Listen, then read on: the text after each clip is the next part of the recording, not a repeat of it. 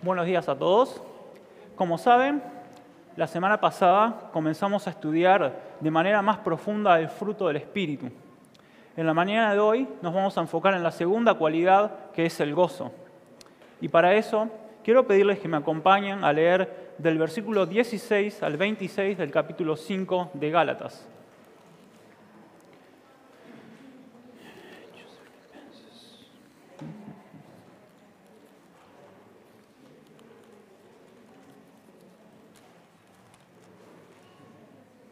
Dice así, digo pues, anden por el Espíritu, y no cumplirán el deseo de la carne, porque el deseo de la carne es contra el Espíritu, y el del Espíritu es contra la carne, pues estos se oponen el uno al otro, de manera que ustedes no pueden hacer lo que deseen. Pero si son guiados por el Espíritu, no están bajo la ley. Ahora bien, las obras de la carne son evidentes, las cuales son inmoralidad, impureza, sensualidad, idolatría, hechicería, enemistades, pleitos, celos, enojos, rivalidades, disensiones, herejías, envidias, borracheras, orgías y cosas semejantes, contra las cuales les advierto, como ya se los he dicho antes, que los que practican tales cosas no, no heredarán el reino de Dios. Pero el fruto del Espíritu es amor, gozo, paz, paciencia, benignidad, bondad, fidelidad, mansedumbre, dominio propio. Contra tales cosas no hay ley, pues los que son de Cristo Jesús han crucificado la carne con sus pasiones y sus deseos. Si vivimos por el Espíritu, andemos también por el Espíritu. No nos hagamos vanagloriosos, provocándonos unos a otros, envidiándonos unos a otros. Oremos. Señor, gracias te queremos dar por la oportunidad de estar una mañana más reunidos y queremos pedirte que nos ayudes a entender tu palabra con humildad, Señor, y sabiendo lo que tú esperas de nosotros, que también podamos responder de forma adecuada a tu amor, Señor, y que podamos conocerte más en esta mañana. En nombre de Jesús. Amén. Uno de los sentimientos que podemos experimentar en este mundo es el gozo y poder experimentarlo es algo sumamente importante, ya que genera un sentimiento de bienestar y un sentimiento de confort en nuestras vidas y es algo que siempre vamos a estar tratando de buscarlo. El problema que surge es que muchas veces buscamos ese gozo de maneras equivocadas. Y si tuviéramos que hacer una lista de cosas que nos producen gozo, ¿qué cosas podríamos poner? O quizás, mejor dicho, ¿qué cosas tú pondrías que te producen gozo? Quizás en esa lista podríamos incluir viajes, el dinero o el poder, quizás una pareja, una casa o los estudios. Y el problema con esto es que muchas veces buscamos el gozo en las cosas que se encuentran en este mundo y pensamos que cuanto más de esas cosas le demos a nuestro corazón, más gozo vamos a poder tener. Pero si nos damos cuenta, lo único que estamos haciendo en buscar gozo de esta forma es seguir nuestras pasiones y nuestros deseos. Pero debemos de definir también qué es el gozo y qué estamos queriendo decir cuando hablamos de gozo. Y si lo vemos de la forma en la que nuestra cultura define el gozo, nos dice que el gozo es todo aquello que nos haga sentir bien con nosotros mismos, que el gozo es todo lo que de cierta manera ayuda a nuestra felicidad.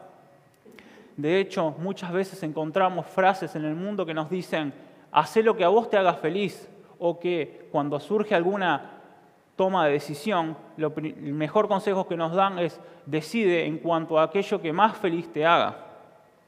De esta manera demostramos que el gozo que el mundo ofrece es un gozo totalmente egoísta, que al fin de poder conseguir lo que él desea, no toma en cuenta a las demás personas. Pero también podemos pensar de una manera bíblica en qué es el gozo. Y entender el gozo de una manera bíblica significa entender que la fuente de tu gozo no son cosas exteriores que puedas obtener, sino cómo se encuentra tu relación con Dios. Por lo tanto, podemos ver que el verdadero gozo es una sensación de, profunda, de profundo bienestar que no puede ser producido por esfuerzos humanos y que depende de la obra de Dios. Pero también vemos que nuestro pasaje dice que el fruto del Espíritu está en oposición con las obras de la carne.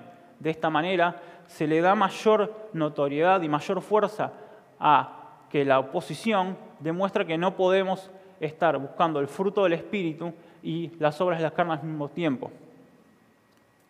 Pero debemos preguntarnos también, por otro lado, en qué situaciones de la vida deberíamos de poder tener gozo. Y la primera que encontramos es que deberíamos de poder tener gozo cuando toda nuestra vida está bien, cuando no encontramos mayores dificultades o cuando ninguna de las adversidades que la podemos llegar a enfrentar no tienen solución. Pero podríamos decir también que pensar de esta forma, de que cuando todo va bien podemos tener gozo, es la forma normal de pensar.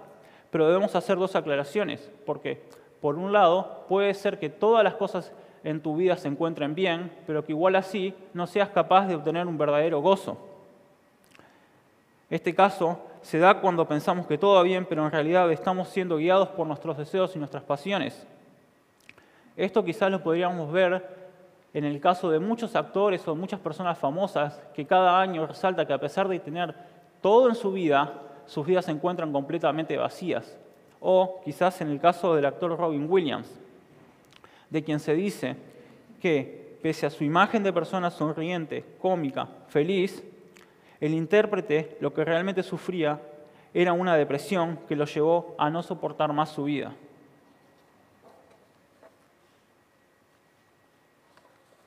Y la segunda razón por la que debemos mencionar que el hecho de que toda nuestra vida esté bien no es una razón de que estemos experimentando verdadero gozo, es porque nuestro verdadero gozo debería ser solamente cómo está nuestra relación con Dios. Ahora, si somos sinceros, esta primera situación no siempre es la más común, no siempre nuestras cosas van bien en la vida y muchas veces enfrentamos dificultades. Algunas de ellas nos llegan de forma externa, aquellos problemas que surgen de improviso o que no sabemos cómo podemos llegar a resolver, que nos afectan a nuestra forma diaria. Pero quizás algunas de estas dificultades podrían ser, por ejemplo, la falta de trabajo, alguna enfermedad que nos viene afectando desde hace ya algún tiempo a nosotros o algún familiar cercano. Podría ser también alguna necesidad que no sabemos cómo resolver o estar separados de aquellas personas que estimamos sin la posibilidad de poder volver a verlas pronto. Pero por otro lado, también encontramos esas dificultades internas, aquellas que surgen de nuestro corazón, que surgen con los malos deseos que nuestro corazón tiene y que, por lo tanto, podemos preguntarnos, ¿es posible tener gozo en medio de estas situaciones? Y la respuesta es que sí, porque como vimos al principio, nuestro gozo en medio de las dificultades no está relacionado con nuestro entorno, sino con nuestra relación con Dios.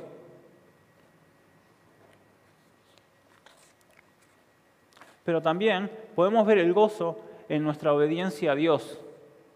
Esto quizás sea un poco difícil de aceptar, porque siempre que pensamos en obediencia, pensamos en obstrucciones que nos ayudan, que nos impiden obtener ese gozo que tanto estamos buscando de manera temporal.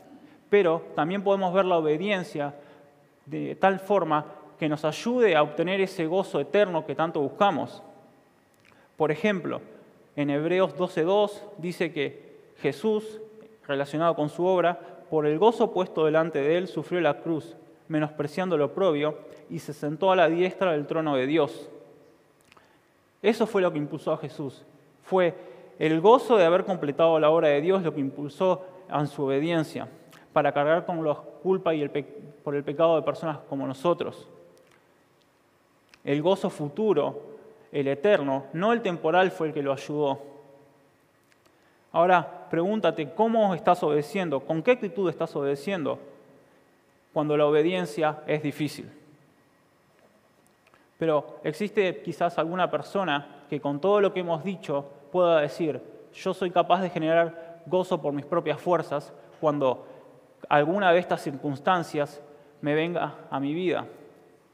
Pero la realidad nos muestra que muchas veces estas circunstancias llegan a nuestra vida todas juntas y de manera inesperada. Muchas veces estamos luchando con la obediencia a Dios, al mismo tiempo que enfrentamos varias dificultades externas y, si somos sinceros, podemos decir que la única fuente de nuestro gozo, ese gozo duradero y que resista estas dificultades, es Dios.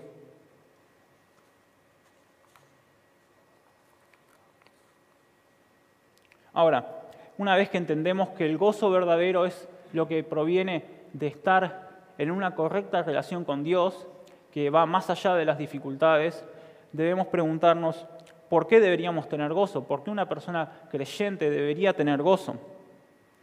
Y lo primero que podemos decir es que, en respuesta a esta pregunta, es que porque es un fruto que demuestra la existencia de vida espiritual en esa persona.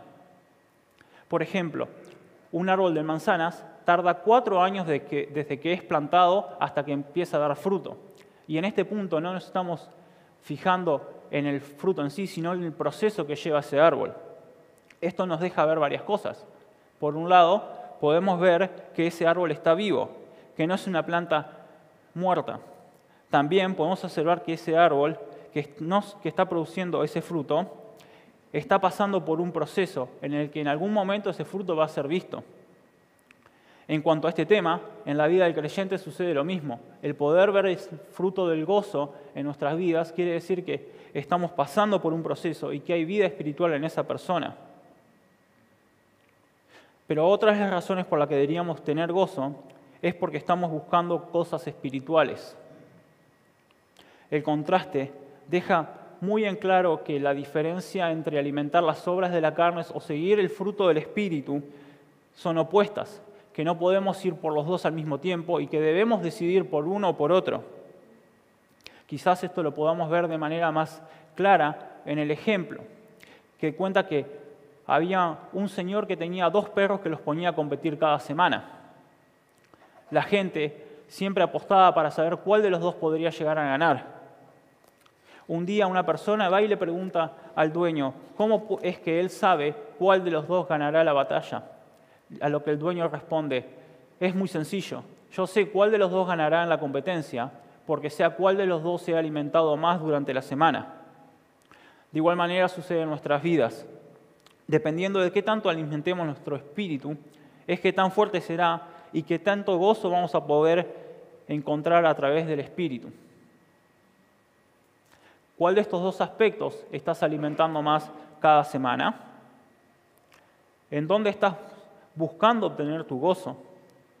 Y si pensamos bien, esta pregunta, aunque muy simple, revela cuál es la verdadera realidad de nuestro corazón y cuál es la verdadera y cuál es nuestra verdadera actitud hacia las cosas espirituales y a la prioridad, prioridad que les damos.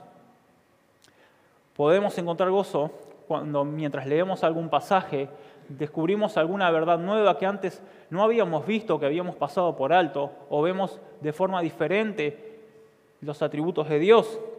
Pero también podemos encontrar gozo cuando al estar orando por alguna situación especial, descubrimos que Dios responde a nuestra oración y que vemos que más allá de nuestra debilidad en las palabras que utilizamos, Dios sigue siendo fiel. Pero también podemos encontrar gozo más allá de nuestras situaciones, si tomamos el ejemplo de Pablo. Pablo en Filipenses 4:4 nos dice, regocijaos en el Señor siempre. Otra vez lo diré, regocijaos.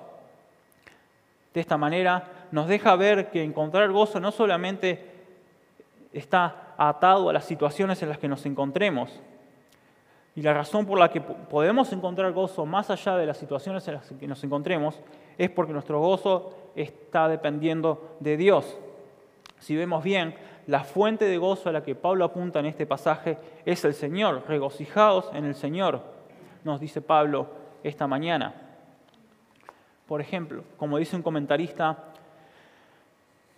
nuestro objetivo debe ser buscar que nuestro gozo esté basado en Dios, que es quien bendice nuestras vidas y no en las bendiciones que podamos tener. Pero tomemos nuevamente el ejemplo de Pablo, que se encontraba alejado de todas aquellas personas que él estimaba, privado de su libertad, pero que aún así su ejemplo, su gozo no menguaba. ¿Quién nos puede apartar del amor de Dios? ¿O quién nos puede apartar del amor del gozo que ese amor produce en nosotros, Romanos 8, 35 al 39 nos responde esa pregunta y nos dice, ¿quién nos separará del amor de Cristo? ¿Tribulación o angustia o persecución o hambre o desnudez o peligro o espada? Tal como está escrito, por tu causa, por causa tuya, somos puestos a muerte todo el día. Somos considerados como ovejas para el matadero, pero ante todas estas cosas somos más que vencedores por medio de aquel que nos amó, porque estoy convencido de que ni la muerte, ni la vida, ni ángeles, ni principados, ni todo lo presente, ni lo porvenir, ni los poderes, ni lo alto, ni lo profundo, ni, ni ninguna otra cosa creada nos puede separar del amor de Dios que es en Cristo Jesús, Señor nuestro. El pasaje es claro, ninguna de las cosas anteriormente nombradas nos pueden separar del amor de Dios y del gozo en nuestras vidas que ese amor produce. Ahora, nuestro pasaje continúa un poco más y hace una aclaración importante en el versículo 25, que dice, si vivimos por el Espíritu, andemos también por el Espíritu. Una de las cosas que plantea este pasaje es que existe entre la vivir en el Espíritu y andar por el Espíritu algo que tiene que ir de la mano. No podemos decir que vivimos por el Espíritu si en realidad no estamos andando acorde a ese estilo de vida que el Espíritu produce en nosotros.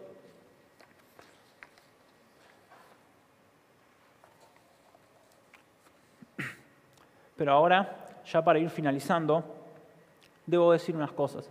Si eres creyente y al responder a la pregunta, ¿dónde estás buscando tu gozo?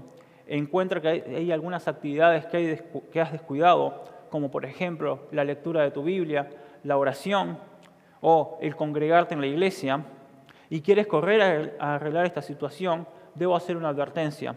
Y es que deberías evaluar bien las razones por las que vas a hacer estas cosas.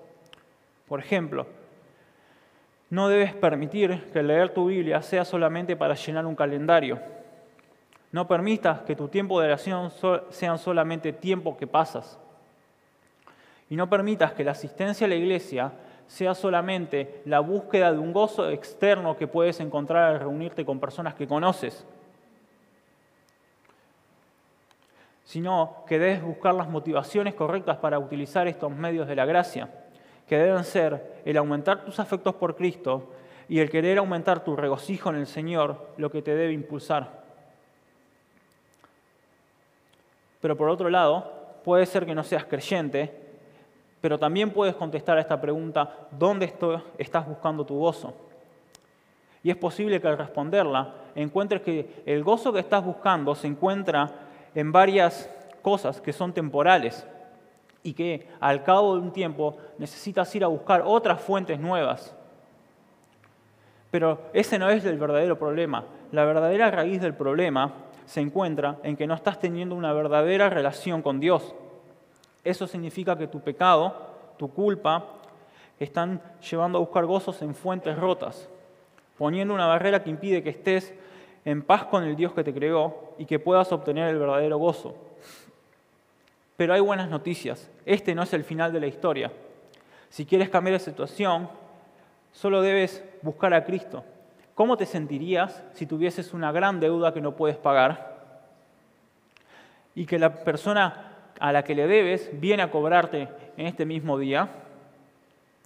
Pero ¿qué pasaría si hubiera alguien que se ofreciera a pagar esa deuda por ti? ¿No te sentirías lleno de gozo? si una persona solamente por su gracia y por su misericordia ofreciera pagar tu deuda? De la misma manera, Cristo pagó la deuda que tú tenías por tu pecado y ese perdón está abierto a todo aquel que cree en Él. Acompáñenme orando.